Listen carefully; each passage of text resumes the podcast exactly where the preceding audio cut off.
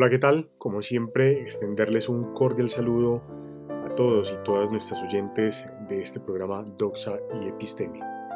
El día de hoy muy contento, debo confesarlo, este es nuestro tercer programa y luego de dos programas en donde tuvimos dificultades con el audio para grabarlo en un primer momento eh, por las circunstancias presenciales con las que se grabó el programa sobre Islam y el segundo porque ya vamos, eh, eh, hicimos la, grabación a través de una llamada y bueno, la grabación no quedó bilateralmente estable.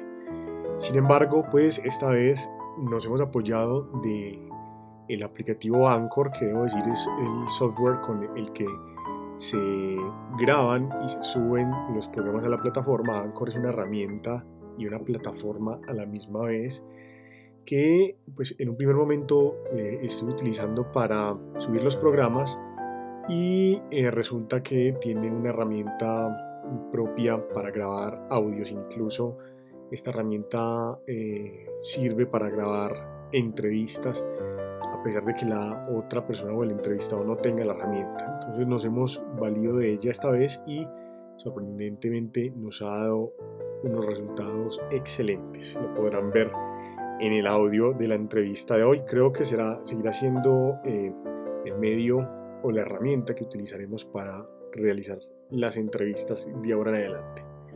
Y bueno, como se los había mencionado en el tráiler, para el día de hoy tendremos un tema que considero es bien fundamental para la política moderna y ese tema es el liberalismo político. Liberalismo que podríamos eh, diferenciar desde dos dimensiones, que son las dos dimensiones en donde trabajamos en la entrevista. Una es la ideológica y desde allí analizaremos la incidencia que lo que implica el liberalismo, no la práctica del liberalismo, ha tenido sobre la incidencia de factores políticos pues determinantes para las formas modernas de Estado y las, eh, las coyunturas políticas frente a asuntos eh, sociales, como la diversidad, el género en general. Todo ese tema de las libertades políticas tendrán que ver con el liberalismo y finalmente será el liberalismo en gran parte quien matizará o constituirá, como lo diremos en las conclusiones, pues esas especies de eh, progresismos dentro de los movimientos políticos modernos. Y en una segunda dimensión, que por supuesto la práctica o la vivencial desde eh, lo partidista, en este caso desde el Partido Liberal Colombiano, que es eh, al que está escrito el entrevistado del programa de hoy. Bueno, ese entrevistado es Jaime Carrión. Jaime Carrión, por supuesto, se presentará de una mejor forma él mismo.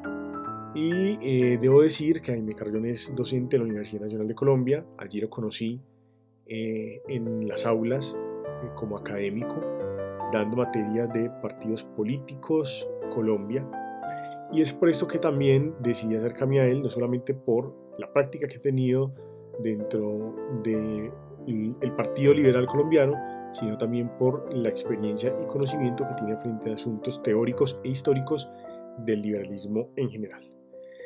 Bueno, no siendo más, los dejo entonces con esta entrevista, espero les guste, y esto es Doxa y Episteme.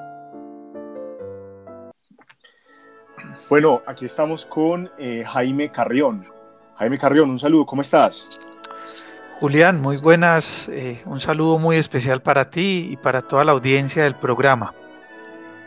Jaime, contanos un poco eh, de quién sos vos, quién es Jaime Carrión, cuál ha sido su vida académica y a qué te dedicas. Bueno, Jaime Carrión es un politólogo. Tengo una maestría en administración y tengo estudios de doctorado en filosofía eh, yo siempre me defino, Julián, como defensor de derechos humanos. Desde el año tal vez 2003 en adelante me vinculé con el trabajo de los derechos humanos y pues eh, he permanecido todo el tiempo como eh, vinculado, bien sea a través de una organización no gubernamental o a través del Estado, porque he tenido la oportunidad de pronto de estar en la administración en temas de derechos humanos, en el Ministerio Público en la personería. Entonces siempre me de derechos humanos. Y eso pues eh, también me ha dado la posibilidad de estar todo el tiempo recibiendo mucha información, casos, inclusive participando de procesos pues que, que, tienen que ver con el fortalecimiento de los derechos humanos. Entonces siempre trato pues como de recalcar la defensa de los derechos humanos. Y de pronto como politólogo, pues he tenido la posibilidad de ser docente y investigador. Eh, y en eso, pues, gran parte de mi vida profesional, pues, se ha, ido yendo, ¿cierto? Eh, en la docencia, en la Universidad Nacional principalmente, con, con varios cursos de teoría política, de pronto el curso de partidos políticos y sistemas electorales, o teoría del poder, que actualmente estoy ofreciendo ese curso. Eh, o cultura política, eh, de pronto algunas ciencias de la administración también, ¿cierto? Sí. Entonces, ese es, ese es Jaime Carrión, ese es Jaime Carrión, eh, Julián. podríamos entonces, pues, el tema de, de, esa conversación es el liberalismo. Podríamos decir que el tema de los derechos humanos está muy relacionado con lo que es la práctica del mismo. Claro que sí, Julián. realmente los derechos humanos pues tienen una raíz digamos, en la antigüedad en el sentido en que uno puede encontrar muchos eh, actores de la política eh, e incluso muchos eh, hallazgos, pues, por ejemplo, como el cilindro de Ciro, ¿cierto? Digamos, los dispositivos en donde se intentaba proteger la dignidad de las personas. Sí. Pero cuando aparece el liberalismo en la modernidad, yo me atrevería a decir que deja definitivamente instalado en la sociedad la idea de unos derechos humanos, unos derechos fundamentales, unos derechos de la persona humana eh, que tienen que ser respetados, ¿cierto? El liberalismo va, va como eh, empapando a, la humanidad de esa idea y hoy por hoy, pues una buena parte de los estados del mundo son estados liberales y son estados donde el asunto de la protección y la garantía de los derechos humanos es un asunto central, ¿cierto? Que define inclusive al propio Estado. Entonces sí, claro, derechos humanos tiene mucho que ver con el liberalismo. Pero, a ver, e-, ese es un programa que lo puede escuchar cualquier persona. De pronto, el, nuestro invitado Jaime Carrión y yo, que somos politólogos, entendemos un poco el concepto, pero eh, mencionaste eh, el cilindro de Ciro, ¿verdad? expliquémosle un poco a los oyentes de qué estamos hablando. El cilindro de Ciro, eh, Julián, em, es un testimonio que dejó un guerrero en la antigüedad, un hombre que pues venció en la guerra, que tuvo la posibilidad de acceder al ejercicio del poder político y que hizo algo que es muy inusual, porque en la antigüedad cuando se era vencedor eh, se arrasaba, ¿cierto? Eh, se dejaba o una estela de muertos o los sobrevivientes eran condenados a la esclavitud. Claro, que era, este incluso, era incluso una de las formas de, propiedad, pues entonces de, riqueza, pues arrasabas una región y esclavizabas y eso te daba mano de obra y eso pues era una de las formas de conquista. Claro, claro, y, de pronto eh, esa esclavitud tenía mucho valor porque pues el modo de producción que, funcionaba en la antigüedad, la forma como estaba la economía dependía estrictamente de la esclavitud, ¿cierto? De quien desarrollara pues como un número de tareas muy importantes. Y, Ciro el Grande lo que hizo fue que pues perdonó a los, a los sobrevivientes, no los esclavizó, eh, no hizo pues como una, eh, una masacre de los ejércitos que venció, y por el contrario les permitió eh, retirarse, conservar sus vidas, conservar su libertad, incluso pensó pues que, era importante dejar consignado allí en el cilindro de Ciro eh, que las personas podían optar libremente por su religión, ¿cierto? Entonces, en la antigüedad el cilindro de Ciro es una eh, es uno de los antecedentes muy más representativos que tenemos frente a la protección de la dignidad humana por parte de un gobierno, ¿cierto? Por parte de alguien que ejerce el poder político. Y por eso lo mencionaba yo como, como un antecedente, pues como en el tema de derechos humanos. Claro. Eh, y hoy pues conocemos eh, una serie pues de, de, tratados internacionales, de pactos internacionales en donde se habla de la protección de los derechos civiles y políticos, los derechos económicos, sociales, culturales, ¿cierto? Que tienen pues una línea de tradición eh, con ese cilindro de Ciro, pues que, que pues fue un fenómeno ya de la antigüedad, ¿cierto? Claro que sí. Has mencionado, has mencionado muchos aspectos importantes, has mencionado el tema de los derechos humanos, has mencionado el tema de la libertad de culto, eh, eso comienza a encerrar eh, algo que podemos llamar como el reconocimiento de, de los otros, del, del, ser humano como un individuo que hace parte de una colectividad, un reconocimiento además político también por el otro, ¿cierto? Eh, ¿cuál, ¿Cuál es la definición que podríamos tener entonces, Jaime, de qué se entiende por liberalismo político, en resumidas cuentas? Bueno, cuando uno, cuando uno se acerca al concepto de liberal eh, o de liberalismo, pues hay muchas, eh, muchas de pronto orientaciones para, para entregar una definición, ¿cierto? Sí. Por ejemplo, se, se, habla mucho de las artes liberales. Entonces, como para, para denotar que hay personas que trabajan y tienen un trabajo que es libre, ¿cierto? Que, no está subordinado a alguien. Entonces uno dice que de pronto quien es abogado, quien es abogada, eh, está cumpliendo con un oficio liberal porque esa persona puede trabajar de manera independiente sin ser subordinado de un patrón, ¿no cierto?, en una empresa eh, y, puede conservar como su libertad, pues como en ese sentido. Pero también la palabra liberal muchas veces se ha asociado con una persona generosa, desinteresada, bondadosa, ¿cierto? Entonces hay, hay un momento en que eh, en el castellano, en, la, lengua española, se instala la palabra liberal como para denotar ese tipo de personas. Actualmente, cuando hablamos, por ejemplo, de liberalismo, Julián, eh, encontramos que muchas veces se asocia como a las personas que no tienen ataduras en su comportamiento. Entonces, cuando se habla, por ejemplo, de una pareja liberal, se dice que es una pareja abierta eh, que está rompiendo de pronto con la con, esa fidelidad tradicional pues que tienen los integrantes de la, de la pareja, ¿cierto? Eh, entonces se da esa connotación.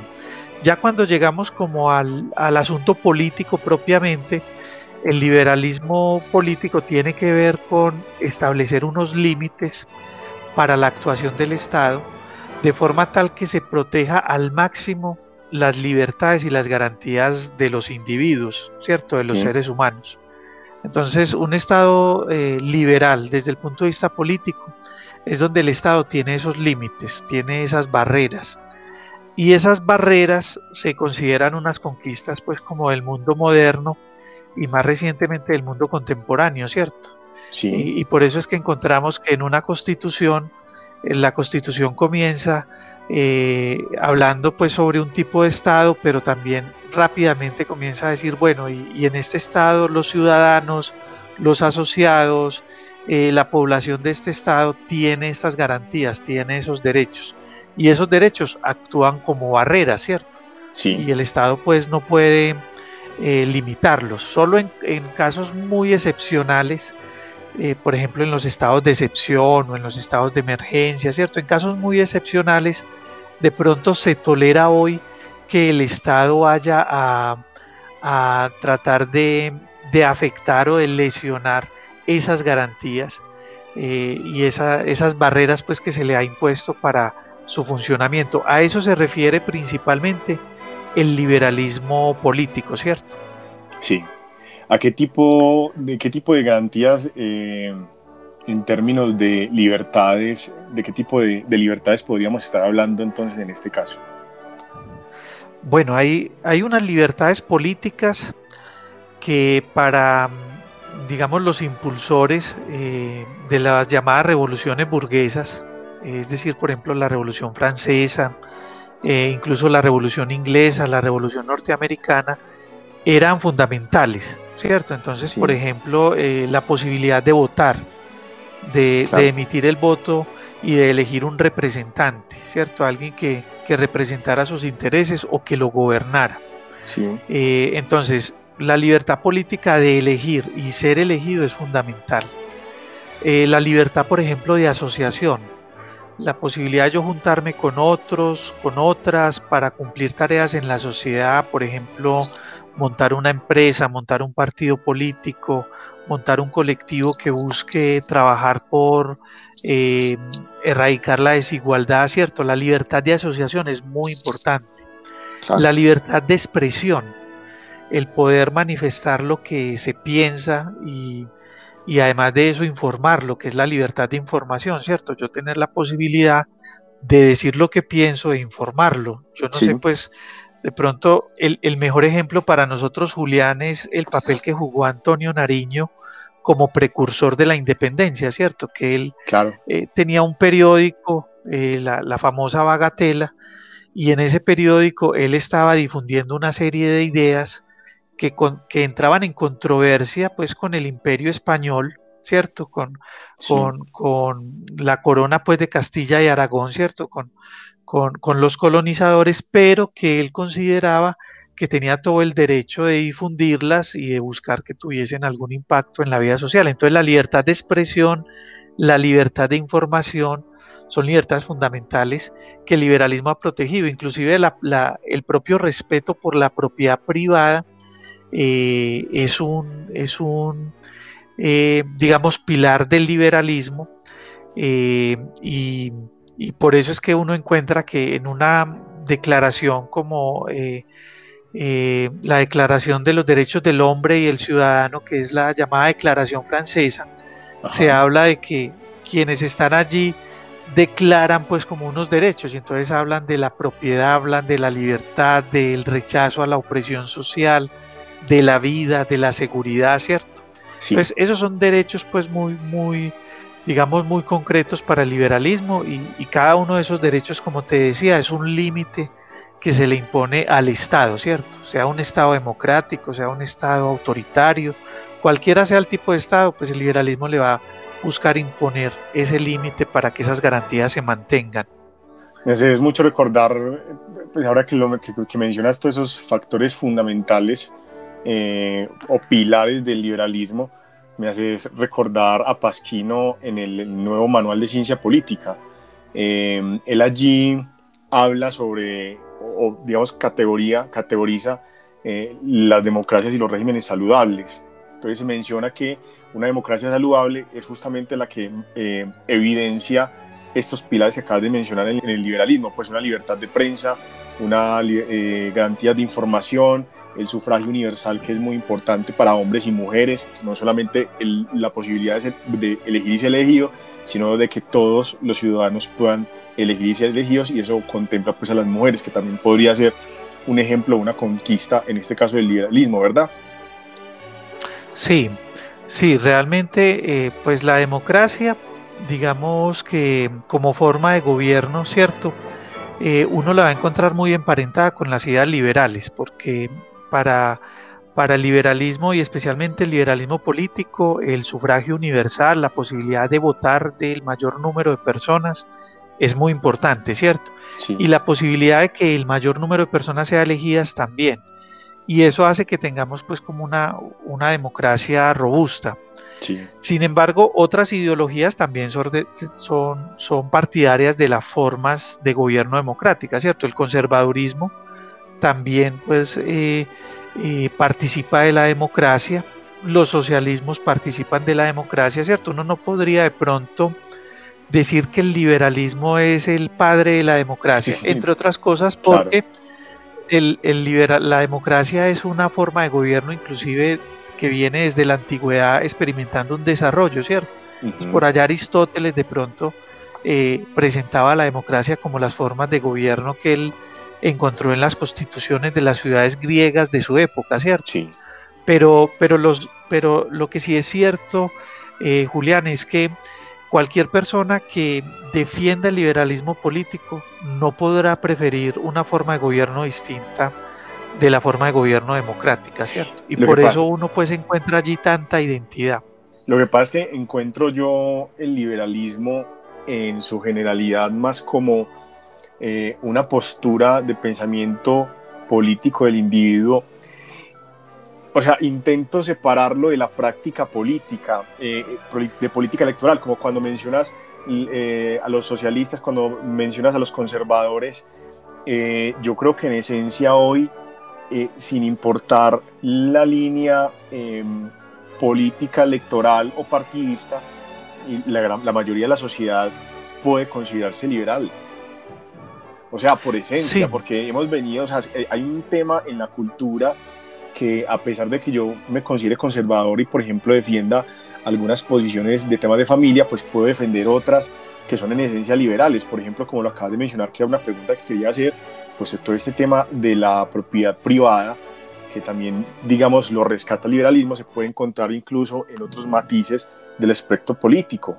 Y es porque también, pues la sociedad ya tiene muy instalado también en, en, las prácticas comunes, pues ciertos comportamientos que se enmarcan en, en, el espectro de lo que uno podría considerar liberal. No sé si, eh, no sé si estoy eh, eh, cometiendo un crimen con los conceptos, pero siento que el liberalismo incluso abarca mucho más allá de lo que podemos ubicar en un espectro.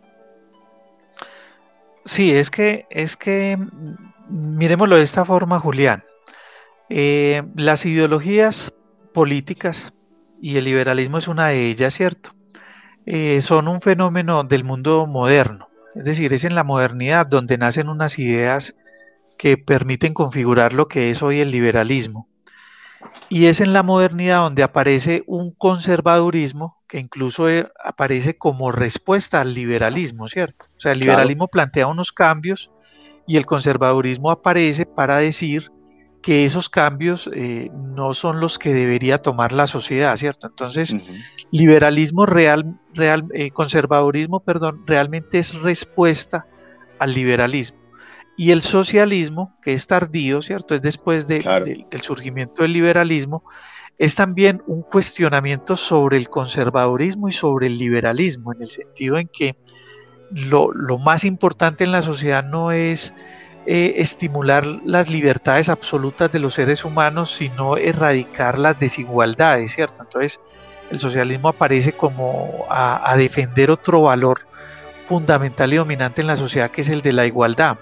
Entonces, estos son, estos son, es un fenómeno de la modernidad y lo que hay entre ellas es, un, eh, es una disputa, ¿cierto? Hay una, una confrontación por imponerse en la sociedad y digamos que salen muchos matices, salen inclusive otras ideologías, los fascismos, por ejemplo, los nacionalismos, ¿cierto? Que pues un nacionalismo muchas veces es conservadurista, un fascismo muchas veces tiene algo de conservadurismo, ¿cierto? Sí. Eh, salen otras ideologías, pero finalmente, digamos que eh, unos elementos que son propios del liberalismo político y sobre todo también del liberalismo desde el punto de vista económico, se quedan, se mantienen y a pesar de esa confrontación logran como demostrar que eh, corresponden con la, con la manera más racional para organizar la sociedad. Entonces el siglo XX fue un, un, periodo de confrontación entre liberalismo y socialismo, pero digamos que esa batalla la ganó el liberalismo al final del siglo XX, porque al final del siglo XX eh, el liberalismo, por lo menos desde el punto de vista económico, demostró que colectivizar la producción, la propiedad en una sociedad eh, no, no, generaba la posibilidad de tener mayor bienestar, ¿cierto? Y esos modelos pues eh, entraron en una franca pues decadencia eh, hasta el punto de que hoy son pues tratados como, como si fueran parte pues del pasado y de lo retrógrado, ¿cierto? sí. Cuando uno de pronto escucha como en el común de la gente hablar sobre el socialismo, que es una doctrina progresista, uno dice, no, pero estos son unos socialistas que nos quieren hacer volver a ese pasado terrible, pues que, en el que se vivía, ¿cierto? Entonces, digamos que en esa disputa el liberalismo es el que ha tenido el mejor resultado, es el que ha salido mejor librado, digámoslo así, de, esa disputa de las ideologías. Pues con todo eso que mencionas, eh, de lo que ha significado el liberalismo, cuáles han sido sus fundamentos, podría uno decir que incluso, no, podría no decir, no, uno puede asegurar que, como lo dije al principio, muchos de los gobiernos que hoy tiene Latinoamérica y el mundo, por ejemplo, son liberales, e incluso que el liberalismo está en una constante evolución, porque cada vez encontramos más reivindicación de libertades, más luchas por libertades, y no solamente que aparecen más luchas, sino que las luchas van ganando un espacio cada vez más en la vida política y pública eh, de, los estados. O sea, parece que el liberalismo eh, no para. O sea, no, no, es solamente un discurso que se inició en algún momento eh, del pasado, sino que es vigente y, y además de ser vigente, es progresista, o sea, avanza.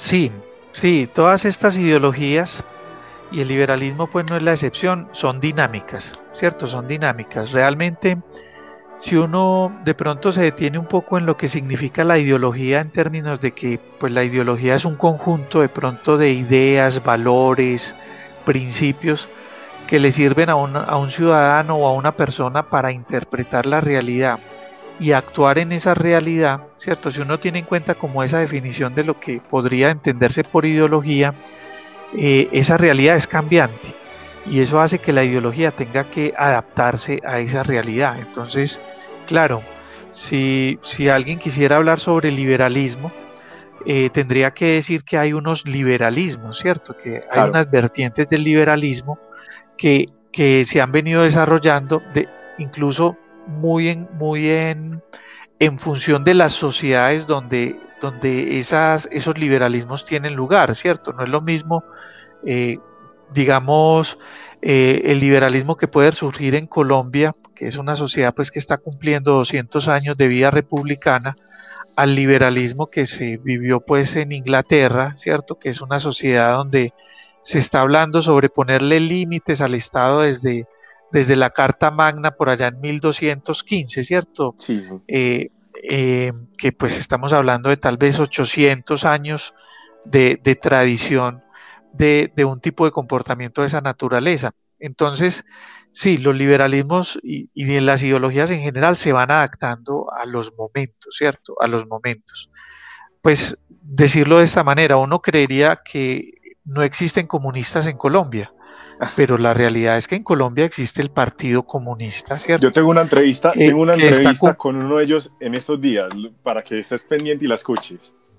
Perfecto, qué bueno, qué bueno Julián, porque, porque nada menos hace poco se estaban cumpliendo pues em, los 90 años del Partido Comunista Colombiano, ¿cierto? en el mes de julio se cumplieron 90 años y, y, ahí está todavía el Partido Comunista con una perspectiva eh, para Colombia y para América Latina, pues inclusive, ¿cierto? Porque hay una conexión, pues como el comunismo eh, en, la escena internacional, en lo que hay en Chile, en Argentina, en México, ¿cierto? En la propia Venezuela, en Cuba. Entonces hay, un, hay todavía un reto. Lo que pasa es que no, no será el mismo comunismo eh, que, conoció de pronto en el siglo 19 Karl Marx con Federico Engels, no es el mismo comunismo que conoció eh, Vladimir Ilich Lenin, no es el mismo comunismo pues que conoció de pronto Stalin, ¿cierto? Es un comunismo que tiene que ir experimentando unos cambios y de esa misma manera los liberalismos también han ido experimentando unos cambios, ¿cierto? Que pues eh, eh, incluso la misma realidad política y económica los, los confronta, ¿cierto? Eh, la crisis, por ejemplo, en el liberalismo económico. El liberalismo económico siempre eh, ha pregonado pues una libertad absoluta del mercado, de los actores pues que están en el mercado. Eh, ha, pregonado pues que el Estado no tiene que intervenir, pero el liberalismo económico se encontró con la crisis del 29, ¿cierto? Sí. Eh, una crisis de grandes proporciones en donde la única alternativa para que los países, pues por lo menos en Occidente, superaran esa crisis era contar con un Estado interventor, con un Estado que, que, pudiese dinamizar la economía y recuperar eh, el movimiento de la economía, recuperar, por ejemplo, la demanda en una sociedad para que pues no se cayera toda la, toda la industria, todas eh, eh, las actividades comerciales, las actividades de servicios. Y yo creo que ahora incluso con lo que viene pasando con todo el tema de COVID-19 es algo que en muchos sectores de la economía volverá a pasar, o sea, el Estado tendrá que volver a intervenir para que esos sectores vuelvan a resurgir. Claro, uno, uno por lo menos en los años 90 y, a principios de este siglo, uno encontraba en los discursos de las personas eh, cosas como estas. Hombre, un Estado protector, un Estado paternalista es lo peor que puede tener una sociedad porque hace que eh, los grandes sectores de la ciudadanía sean ociosos, eh, aprendan a depender del Estado para vivir, ¿cierto? No les permite empoderarse. Eh, entonces cuando se habla pues del Estado paternalista se habla de manera muy peyorativa. Pero en el COVID-19 eh, viene tomando fuerza la idea de una renta básica y realmente una renta básica es la, la, muestra de un Estado que decide intervenir tan decisivamente que entrega un ingreso a toda la población de un Estado para poder mantener unas condiciones de dignidad humana y de funcionamiento de la economía mínimo, ¿cierto? Sí. Entonces, claro, la realidad se impone a las ideologías eh, y por supuesto a quienes van configurando esas ideologías, que son pues los actores políticos, ¿cierto? Claro que sí. Jaime, eh, bueno, ya mencionaste que más o menos ingresaste a la vida liberal en el 2013, ¿me equivoco? Yo yo comencé en, el Partido Liberal Colombiano, que soy pues integrante desde el año 2000, 2012. Realmente eh, esa es como la, afiliación formal, porque en el año 2011 eh, participé de las elecciones, eh, de las elecciones pues de autoridades territoriales de ese año, de octubre de ese año. Participé en esas elecciones, pero eh, no propiamente hacía parte del Partido Liberal, simplemente era un ciudadano más que respaldaba al Partido Liberal. Pero ya en el año 2012 sí decidí pues como formalizar mi, mi, pertenencia pues al Partido Liberal, entonces siempre digo pues que llevo cerca de eh, ocho años pues como en el Partido Liberal colombiano. ¿Cómo ha sido el ejercicio ahora? Porque acabamos de hablar como de un tema más teórico, histórico, eh, intentemos bajar ahorita un poco más a la práctica. ¿Cómo ha sido la experiencia eh, desde esa teoría a la práctica de esa vivencia que has tenido dentro del Partido Liberal? Bueno, el Partido Liberal Colombiano eh, es un partido muy grande, ¿cierto? Es un partido tradicional. es el partido político más antiguo del país, ¿cierto? es un poco, pues, un año más antiguo que el Partido Conservador entonces, eh, de los partidos pues, que existen actualmente del siglo XIX es el partido más antiguo. Es un partido que durante su desarrollo mm, en el siglo XIX, en el siglo XX, eh, se convirtió en un partido pues muy institucional, muy institucional, institucionalista diría yo, pues en el sentido en que ha participado tanto el gobierno que se ha convertido en un partido principalmente con, una aspiración de permanecer en el gobierno, ¿cierto? No es un partido que, lidere causas por fuera de lo que es el establecimiento, digámoslo así. Eh, y es un partido que tiene unas vertientes, unas tendencias. En realidad en Colombia la mayoría de los partidos políticos, me atrevería a decir yo, son partidos de tendencias. Hasta la propia FARC ¿cierto? La Fuerza Alternativa Revolucionaria del Común es un partido en el que se pueden notar tendencias muy, eh, muy claras respecto de algunos dirigentes del antiguo secretariado de las FARC que, dirigen sectores de ese partido de manera pues fraccionada. Entonces aquí tenemos un partido tradicional, un partido de tendencias. Hay una tendencia que ha estado más buscando que el partido se comprometa con un liberalismo clásico y un liberalismo económico, ¿cierto? Entonces, de pronto la tendencia que representa César Gaviria en los años 90 y que todavía tiene pues fuerza dentro del Partido Liberal en tanto él continúa jugando un papel muy importante en el liberalismo, es el director nacional pues actualmente y pues hay una, una posibilidad importante de que este, este fin de semana en la octava convención sea ratificado pues en, esa, en, ese papel de la dirección nacional, eh, pues él representa esa tendencia, ¿cierto? Y hay otra, otra tendencia fuerte en el liberalismo que es una eh, tendencia que reconoce la necesidad de tener un Estado interventor en Colombia, un Estado con una política social muy fuerte eh, y que en estos últimos años pues ha sido una tendencia eh, muy incluso eh, orientada desde el samperismo, ¿cierto? Recuerden ustedes que, el programa pues de, gobierno de, Ernesto Samper era el salto social, muy orientada desde personajes como Horacio Serpa, eh, Uribe, ¿cierto? Como personajes como de pronto en el pasado pues reciente Juan Fernando Cristo, eh, Guillermo Rivera, cierto que eran liberales que estaban allí con mucho protagonismo. Eh, aquí en Antioquia, eh, esa tendencia pues de pronto intervencionista se ha identificado mucho con la socialdemocracia. entonces hay algún matiz que es el liberalismo socialdemócrata que, que orienta el ex senador Eugenio Prieto Soto, ¿cierto? Sí. Entonces, digamos que el Partido Liberal es un partido de tendencias. Yo llego al Partido Liberal precisamente porque eh, reconozco que el Partido Liberal es una coalición de matices en donde eh, hay una predominancia de la izquierda democrática, ¿cierto? Eh, y que es un partido que está escrito pues como a la internacional socialista por su, por su tendencia mayoritaria hacia la socialdemocracia. Entonces por eso yo llegué al Partido Liberal, eh, porque reconocía de pronto ese componente social dentro del partido eh, que lo, lo, impulsamos un grupo pues mayoritario de liberales pues como en, en Colombia, ¿cierto? Pero sin desconocer que el Partido Liberal es un partido de tendencias y como todas las colectividades en Colombia está fraccionado y hay debates y hay luchas, litigios internos pues muy fuertes que dar para, para que la colectividad tenga pues como mayor coherencia desde el punto de vista ideológico, ¿cierto? Claro. Pero la estancia pues en el Partido Liberal ha sido, eh, yo siento que muy, muy de lo que de lo que puede ser la militancia dentro de cualquier partido político, Julián.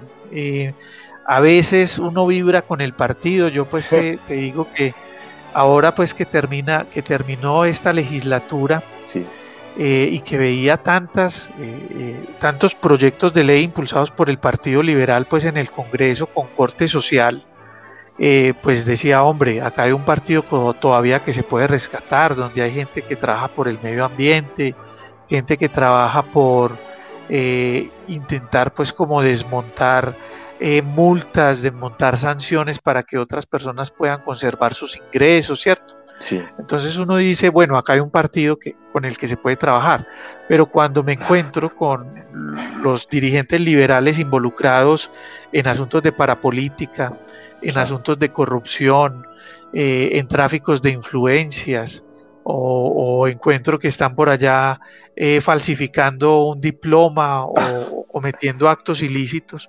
Entonces uno dice, uno dice que eso es, eso es muy, muy desafortunado, ¿cierto? Ahora, la realidad de todos los partidos en Colombia es, es esa. Son partidos fraccionados, son partidos indisciplinados y son partidos en donde sus dirigentes son señalados de situaciones muy, muy, muy graves. Se, lo digo por esto, eh, Julián, yo en el año 2002 y 2003 hice parte de la, de la conformación del Polo Democrático Independiente. Ya. Que fue, pues, en el marco del, acto legislativo del año 2003, eh, una reforma electoral, pues, sin precedentes en Colombia, muy profunda, y se dio la posibilidad de que sectores políticos que estaban en el Congreso conformaran partidos. Entonces un sector que se llamaba Vía Alterna, al que yo pertenecía, sí. encabezado por Antonio Navarro, Gustavo Petro, se juntó con otro sector que era el, el PSOC, el Partido Socialdemócrata Colombiano, que era un sector del magisterio que lo lideraba Jaime Duzán. Eh, se juntó con otro sector que era la NAPO, la Alianza Nacional Popular. Claro y con un, con un sector político que si bien es cierto no era un partido legal en ese momento, que era el Partido del Socialismo Democrático, sí tenía una figura muy representativa en el Tolima, donde había alcanzado una gobernación, ¿cierto? Con Guillermo Alfonso Jaramillo. Entonces, esos tres, esos, esos cuatro, perdón, actores eh, de la vida política se juntaron y formaron el Polo Democrático Independiente. Entonces yo hice parte como el nacimiento del Polo Democrático Independiente. Posteriormente el polo democrático independiente se juntó con otros sectores de la izquierda democrática eh, y se montó el polo democrático alternativo. Hasta ese momento yo siempre dije desde el punto de vista ideológico, yo soy un socialista, ¿cierto? Y soy un socialista democrático. Eh, pero me encontré con un partido, con un polo democrático alternativo que a la vuelta de unos años estaba siendo cuestionado por un escándalo de corrupción en Bogotá sin precedentes, ¿cierto? Samuel Moreno, que era un, uno de los integrantes del viejo PDI, ¿cierto? Con quien nosotros nos juntamos en algún momento para que naciera el Polo Democrático Independiente, pues protagonizaba uno de, los escándalos de corrupción, yo creo, más importantes eh, que ha vivido la capital colombiana, ¿cierto? Eh, entonces, eh, uno pues dice, hasta en las mejores familias se ven estos casos en los partidos colombianos. Y usted encuentra sanciones sin precedentes en la Alianza Verde, en la ASI, no, en todos, en todos, en, todos, ¿cierto? En, todos los partidos. y es el, yo, creo, que, yo creo que ese es uno de los problemas más críticos de, de nuestro país, pues de Colombia, eh, la corrupción. Y eso permea, ha permeado todo, todo el sistema, todo el Estado y, entiendo incluso en la reforma eh, que propusieron hace unos años eh, un sector, creo que fue el Partido Verde, me corriges Jaime, en esa consulta que se hizo, la consulta ante la anticorrupción era. Eh, justamente ellos mostraron, mostraron unas cifras de cuánta plata estaba perdiendo el Estado por el tema de la corrupción. Y es, es enorme, o sea, si hoy no tuviéramos ese problema, yo creo que cubriríamos todas las necesidades del COVID, tal vez. Sí, así es, así es. Nosotros tendríamos pues unas, unas condiciones de inversión mucho mejores si la corrupción no estuviese allí. Y incluso para ir un poco más allá, Julián, eh, eh, esos problemas de la corrupción son de los partidos, pero son también problemas de los grupos significativos de ciudadanos que pues en nuestro ordenamiento jurídico y electoral lo que buscan es ser la alternativa a los partidos, ¿cierto? Pero uno encuentra casos de corrupción también en grupos significativos de ciudadanos, ¿cierto? Claro. Eh, y, en, y, en el resto de la sociedad, en el mundo empresarial, en el mundo eh, de las religiones, ¿cierto? las religiones organizadas, en las ONGs, en los sindicatos, ¿cierto? Eh, en las organizaciones sociales, por pequeñas que sean, juntas de acción comunal, uno encuentra como unas, unas acciones muy vinculadas con la corrupción, pero, pero yo pues por lo menos eh, desde el año eh, tal vez 95 eh, que, que, participo pues como en la vida política, Julián, siempre dije, eso, es, eso va a estar ahí y uno tiene que tratar de no salir corriendo, ¿cierto? Porque, porque tienes como que aprender a dimensionar que está allí y tiene que enfrentarlo, ¿cierto? Tiene que combatirlo, tiene que tratar de desmontarlo, pero no puede pensar que la alternativa sea salir corriendo, ¿cierto? Porque me parece que eh, la acción pues de dejar, de dejar las cosas, de alejarse de ellas, no es una acción correctiva, no es una acción que pueda solucionar el problema, sino que por el contrario puede ser la oportunidad para que otros mantengan esas, esas esas, esos comportamientos en la sociedad. Sí, tristemente es un tema muy cultural, yo creo que no solamente de Colombia, sino en gran parte de los países latinoamericanos, pero yo también considero que eh, esas, esas, esos avances que hemos tenido en la vida pública, eh, con esas políticas de transparencia, con estas políticas de control, el fortalecimiento que han venido teniendo los procesos de veeduría ciudadanas, yo creo que también vienen sumando eh, a esta cultura, o sea, viene generando un proceso de contracultura y de reformas sociales que yo creo que también terminan siendo a la larga un síntoma de bienestar para el Estado. O sea, yo creo que gran parte de la sociedad también es consciente de eso y la clase política, por lo menos de la clase política que intenta procurar hacer las cosas bien y, y instalando procesos que fortalecen la democracia, que fortalecen eh, los medios de información que fortalecen la comunicación que el individuo tiene con el Estado y que terminarán a la larga, porque también estamos hablando de un Estado muy joven, eh, a pesar de todo, pero yo creo que a la larga la historia la que termina por juzgar, como lo decía Hegel, a los estados y nuestra historia pues viene demostrando a pasos lentos, pero lo viene demostrando pues que hay unos avances significativos, por lo menos para corregir ese tipo de cosas, pues por lo menos ya hay gente en la cárcel por corrupción. Eh, sí, y cada vez más. Sí, yo, tam, yo soy también eh, eh, pues muy, muy identificado con esa postura. A mí me, me, parece que nuestra sociedad ha mejorado considerablemente, ¿cierto? Considerablemente. Eh, es posible inclusive que hoy, precisamente por esa mejora, esos casos, porque antes estaban más invisibilizados, ¿cierto? Hoy son denunciados, hoy rápidamente muchas veces hay, hay una, una, respuesta de la institucionalidad de estar investigando y como tú lo dices, hay gente que ha sido sancionada y cada vez es, es mayor, pues inclusive el número de personas que, son sancionados. Entonces, me parece que en eso la sociedad ha venido mejorando, como en todo, porque eh, alguien podrá decir, bueno, es que todavía compran votos en el país, pues seguramente, seguro hay territorios donde el tema pues de la compra de votos se ha desbordado, pero uno también encuentra cada vez más ciudadanos, hombres y mujeres que son conscientes y que no están dispuestos a dejarse comprar el voto, ¿cierto? Y también hay cada vez más, más gente en la actividad política que no está comprando votos, que está haciendo esfuerzos en las redes sociales, en la calle, repartiendo volantes, eh, tratando de, crear noticias, ¿cierto? Pues yo y, pongo este ejemplo que me parece pues muy, muy significativo, Julián, en las últimas elecciones, las elecciones pues del año 2019 en las que se eligieron las, autoridades territoriales, las locales, eh, nosotros encontramos en Medellín un joven eh, dentro de la ASI, de la Alianza Social Independiente, que se desnudó, ¿cierto? No sé si, si de pronto tú recuerdas. No, no, no me tocó.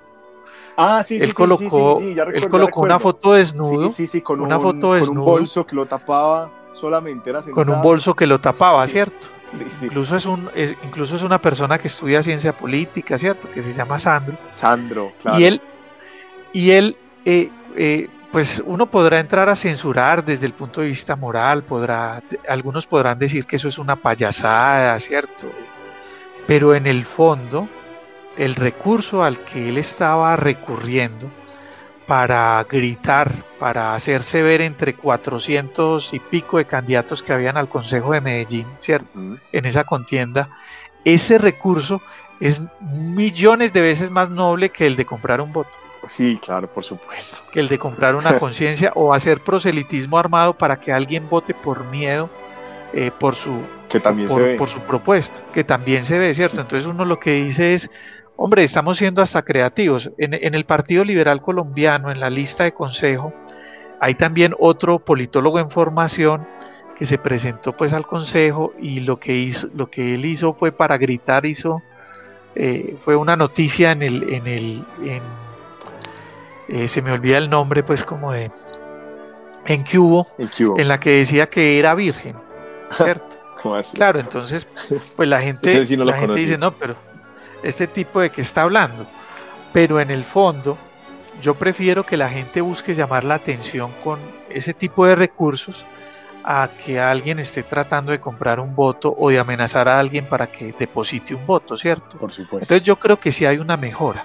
Yo creo que hay una mejora muy considerable y que nosotros haríamos bien en la sociedad colombiana, Julián, de impulsar como el optimismo y el que reconocer que y el que podamos reconocer que las cosas están mejor, ¿cierto? Sí. Tenemos una, una sociedad más controlada, una sociedad mejor.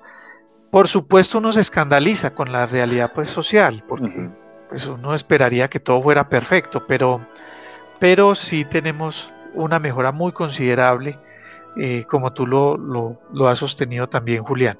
Claro. Jaime, eh, eh, últimamente he venido preguntándome pues con todo ese proceso de buscar las entrevistas para el canal.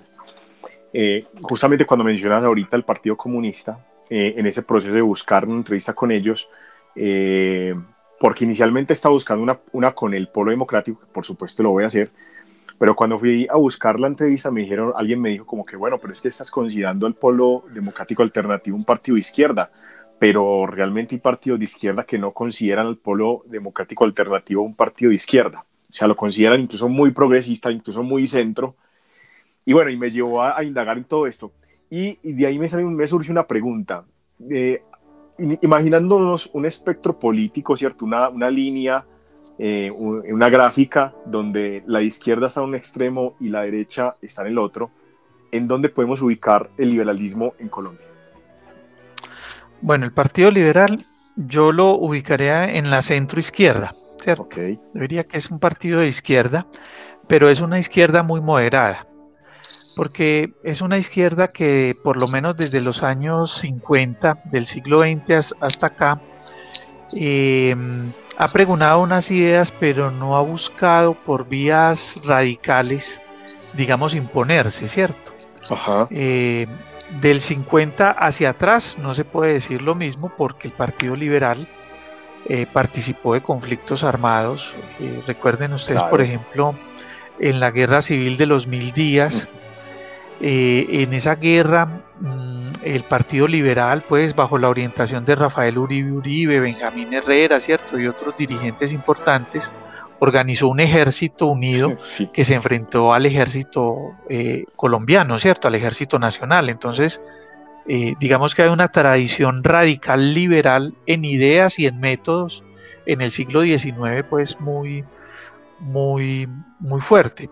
Pero este partido que, del que hablamos es un partido que ha tenido una ideas de izquierda porque ha intentado mantener una conexión y una identidad con el pueblo, ¿cierto? De hecho, pues el himno del partido dice, eh, somos el partido del pueblo, ¿cierto? Sí. Eh, porque mantiene esa, esa identidad y pues esa, esa, ese arraigo con el pueblo es el que le ha traído una serie de pronto de elementos doctrinales que lo hacen ser eh, una coalición pues de izquierda, una coalición de matices de izquierda democrática. De hecho, pues cualquier persona que, que toma el, los estatutos del partido, lo primero que va a encontrar en los estatutos es, precisamente esa declaración, ¿cierto? Que el Partido Liberal Colombiano es una coalición de matices de izquierda democrática. Ah, eso no quiere decir, ¿cierto? Eso no, eso no quiere decir que dentro del partido no hayan personas que eh, consideren eh, ideas que no son propiamente de izquierda, sino que son ideas más de derecha, ¿cierto? Por ejemplo, yo he visto propuestas en el liberalismo como el elevar las penas para determinados delitos. Había pues inclusive aquí un congresista antioqueño muy empecinado en que se, elevaran las penas eh, de delitos relacionados con, con la violencia contra las mujeres en temas de ácido, ¿cierto? Cuando les tiran ácido en sus rostros o en su cuerpo para para dejarles pues unos daños permanentes a ellas, que es, un, eh, es claramente un delito con una, de una violencia basada en género. Y uno encontraba voces liberales como intentando que el derecho penal actuara con más crudeza que no es una postura pues que uno diga que sea pues como de izquierda, pues como fortalecer el derecho penal como solución a los problemas, no es algo de izquierda, es algo que por el contrario es muy de derecha porque quiere mantener unas condiciones eh, en la sociedad de, fortaleza pues del derecho penal. Inclusive pues acá te compartiría que la declaración ideológica comienza así, dice, el Partido Liberal Colombiano es el partido del pueblo, tiene carácter pluralista y constituye una coalición de matices de izquierda democrática cuya misión consiste en trabajar por resolver los problemas estructurales, económicos, sociales, culturales y políticos nacionales y regionales mediante la intervención del Estado, ¿cierto? Bueno, la declaración ideológica tiene pues 18 puntos eh, y, pues se comienzan a desarrollar, pero a propósito pues como de tu pregunta, si puede uno como eh, entrar a categorizarlo allí. Ahora, esta coyuntura, eh, Julián, y quiero dejar como la salvedad, es una coyuntura en la que el partido tiene pues unos estatutos diferentes a los que tenía en el 90, en la que el partido es, está afiliado pues a la Internacional Socialista. Sí el otro partido colombiano afiliado es el Polo Democrático Alternativo y pues el Partido Liberal fue antes que el Polo Democrático Alternativo pues afiliado a la Internacional Socialista. Entonces digamos que es un partido liberal más de izquierda, porque en, en, la, en los años 90 cuando César Gaviria llega al Partido, al partido Liberal, eh, el Partido Liberal era un partido tradicional, era un partido eh, que representaba unos intereses de la oligarquía, no era propiamente un partido pues de pueblo, pueblo, ¿cierto? Claro. Eh, entonces, si un observador eh, considera al Partido Liberal en los años 90, va a decir ese es un partido de derecha, ¿cierto? Con toda... Un partido conservador, pero con bandera roja. Sí, y en el mundo, en otros lugares del mundo hay partidos liberales que son partidos de derecha, ¿cierto? que son partidos de derecha. Las condiciones del Partido Liberal Colombiano para conectarse con la izquierda tienen que ver con la historia política colombiana, eh, incluso pues con la presencia de unos liderazgos eh, al interior del partido, por ejemplo Rafael Uribe Uribe, que lo mencionábamos ahora, eh, Jorge Eliezer Gaitán, que durante muchos años, casi toda su vida política, al interior del Partido Liberal. Hay que reconocer que eh, eh, Jorge, Eliezer Gaitán se retiró del Partido Liberal antes de ser asesinado, ¿cierto? Tuvo una confrontación con el partido y montó otro partido.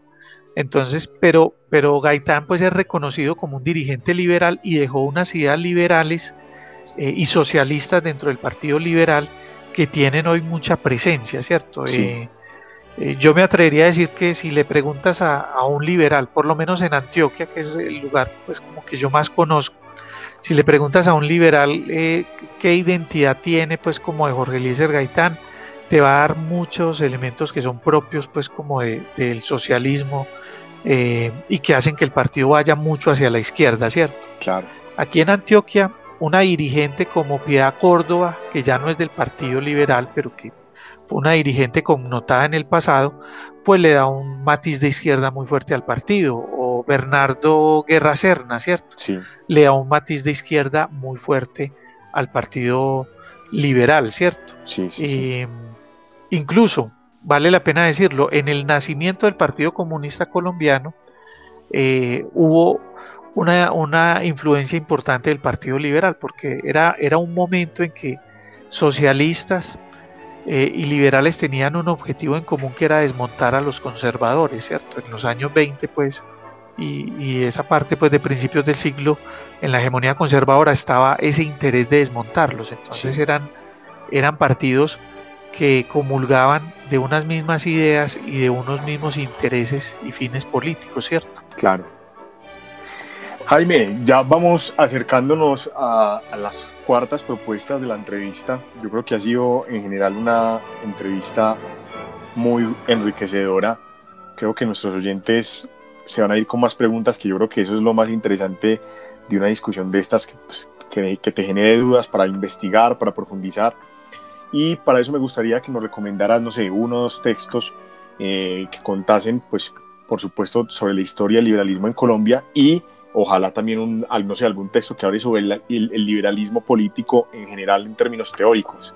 ¿Qué nos podía recomendar? Sí, hay, hay un texto eh, de pronto un poco desconocido, muy conocido para quienes somos pues como fanáticos eh, y nos gusta pues como este tema del liberalismo, eh, que es el de Eduardo Verano de la Rosa, un exgobernador de el Magdalena, ¿cierto? Eduardo Verano de la Rosa, él tiene un texto que es además su, tesis eh, doctoral que se llama La Internacional Socialista y el Partido Liberal Colombiano. Eh, allí pues él plantea unos antecedentes que hay en el Partido Liberal Colombiano que permitieron que a finales de los 90 el Partido Liberal se integrara a la Internacional Socialista. Para él presentar esos, esos antecedentes, eh, Eduardo Verano de la Rosa hace un recuento de lo que es la historia pues del Partido Liberal desde Ezequiel Rojas pues que, fue el que sacó el artículo de pronto eh, de la razón de mi voto que es el que da el nacimiento al Partido Liberal hasta pues esta época ya pues de los años 90 y de principios de este siglo, ¿cierto? Entonces me parece que si alguien quisiera conocer como en detalle eh, el, tema del Partido Liberal, pues como la historia del Partido Liberal, su desarrollo ideológico, el texto de, Eduardo Verano de la Rosa eh, sería pues, digamos, eh, una, buena, una buena herramienta, ¿cierto? Sí. Una buena herramienta. Y para comprender como el liberalismo en términos generales, ¿cierto? de pronto, un texto muy interesante es el de Juan Ramón Rayo, que se llama Liberalismo, los 10 principios básicos del orden político liberal. Eh, este es un texto en el que él va presentando cada uno de estos principios y los explica, ¿cierto? Sí. Y pues los conecta con lo que es el pensamiento liberal, ¿cierto? Explica por qué son parte pues del pensamiento liberal. En el Partido Liberal el veedor nacional, que es el doctor Rodrigo Llano Izaza, tiene un buen número de libros, ¿cierto? Él ha hecho pues eh, libros como eh, ¿Y usted por qué es liberal? que es, una, es unas entrevistas a unas personalidades de los años 90 y de este siglo que fueron liberales pues o que son liberales de, mucho renombre. Por ejemplo, Rafael Pardo Rueda, ¿cierto? Para colocar pues como un ejemplo. Claro. Eh, Eh, entonces él tiene, por ejemplo, ese texto, tiene un texto también sobre historia del Partido Liberal, ¿cierto? Eh, y es un hombre que todo el tiempo, desde, por lo menos desde el Instituto de Pensamiento Liberal, desde el IPL, pues que es como el, eh, el aparato, digámoslo así, dentro del Partido Liberal Educativo, viene haciendo publicaciones. algunas de las publicaciones, vale la pena decirlo para los oyentes, están en un portal de internet que se llama Libro Total. El libro total es una biblioteca de autores latinoamericanos muy grande, donde hay también música, hay pintura y hay libros, hay literatura, e incluso no solo latinoamericanos, sino de autores en general.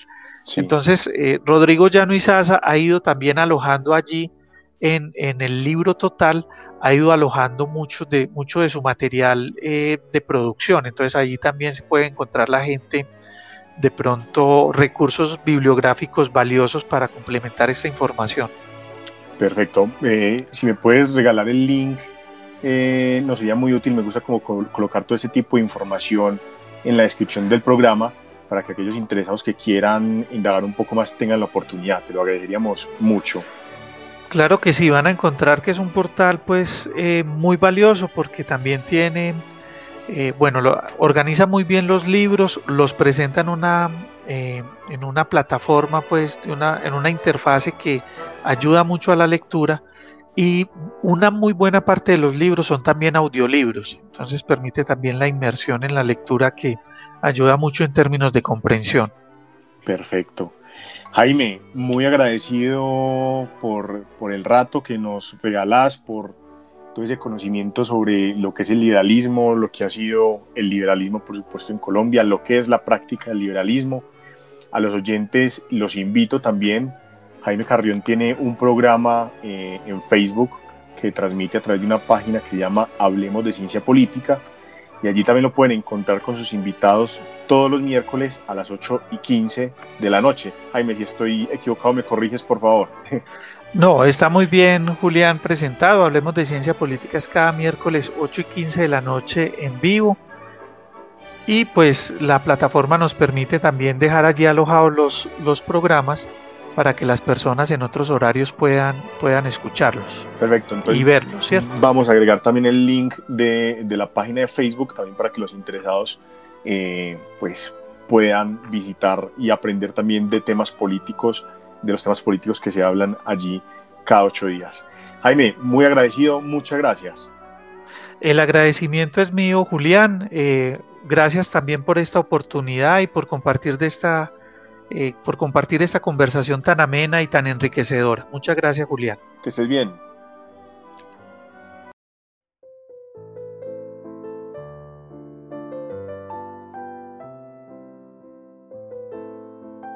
Bueno, de nuevo muy agradecido con Jaime Carrión por esa amena entrevista y por supuesto enriquecedora.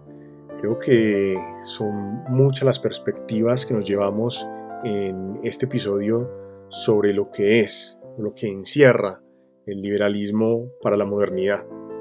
Creo que una de las conclusiones más importantes del liberalismo más allá de los asuntos políticos proselitistas es entender el liberalismo como movimiento, ¿cierto? Si el liberalismo se inició en gran manera luego de la Revolución Francesa, en donde se reconocen unos derechos humanos, en donde se reconocen unas libertades básicas para el individuo, en el ejercicio de la vida política y por supuesto en el goce y disfrute de la vida pública, eh, este liberalismo ha terminado por incidir eh, y afectar de alguna forma el pensamiento clásico y moderno. Hoy en día, cuando uno se ubica de cualquier casi que de cualquier forma ideológica del pensamiento político, ya sea en la derecha o en la izquierda, pues encontrará, como lo dice el profesor Carrión, una serie de matices que terminan por darle una esencia moderna a esos partidos que en algún momento pudieron ser eh, muy conservadores o más bien ortodoxos desde su perspectiva ideológica. No podemos decir que solamente el conservadurismo es ortodoxo porque en las formas de gobierno también que se encuentran en la izquierda tendrán sus formas de pretender conservar eh, algunas costumbres instalarlas en la historia y conservarlas, por supuesto.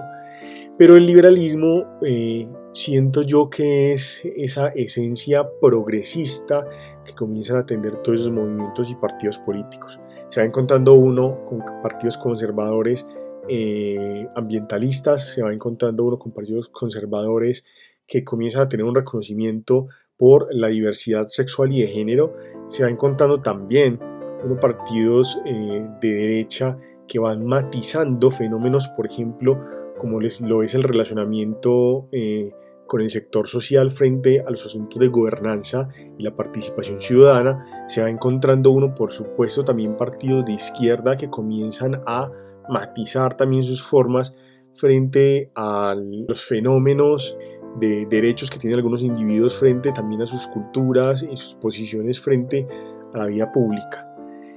Creo que en esencia esto es el liberalismo y es importante reconocerlo como tal, independientemente por supuesto de si eh, termina por conformar un movimiento o partido político pues que a la larga instalará formas y modelos de gobierno muy a la luz de las perspectivas que tengan los actores que en su momento lo conforman, que lo constituyen y lo fundan, y como lo mencionamos en el episodio de religión y Estado, pues eso también se verá transversalizado por creencias, culturas eh, y formas de entender y comprender el mundo desde lo particular. Y es eso lo que le dará los matices específicos e ideológicos a un partido. Pero, entre tanto, el liberalismo como tal creo que es oportuno, creo que es sensato enmarcarlo como un proceso global de pensamiento en donde la humanidad termina por reconocer o se da el lugar de expandir el reconocimiento por el otro frente a unas realidades pues cambiantes, diversas, en donde el ser humano está en una constante evolución. Concluiré que el liberalismo ideológico es en esencia la voluntad progresista del pensamiento humano frente a unas realidades entonces cambiantes. Espero pues que este capítulo les haya gustado. Recuerden que eh, siempre esperamos sugerencias y aportes por parte de ustedes para el programa. Si desean escuchar algún otro tema eh, desde lo político o desde lo religioso, nuestros canales de escucha eh, con la audiencia siempre estarán abiertos. De modo que los espero en un próximo programa. Muchas gracias por la atención y el tiempo dedicado para, en este caso, escuchar sobre liberalismo. Esto es Doxa y Episteme. Un abrazo.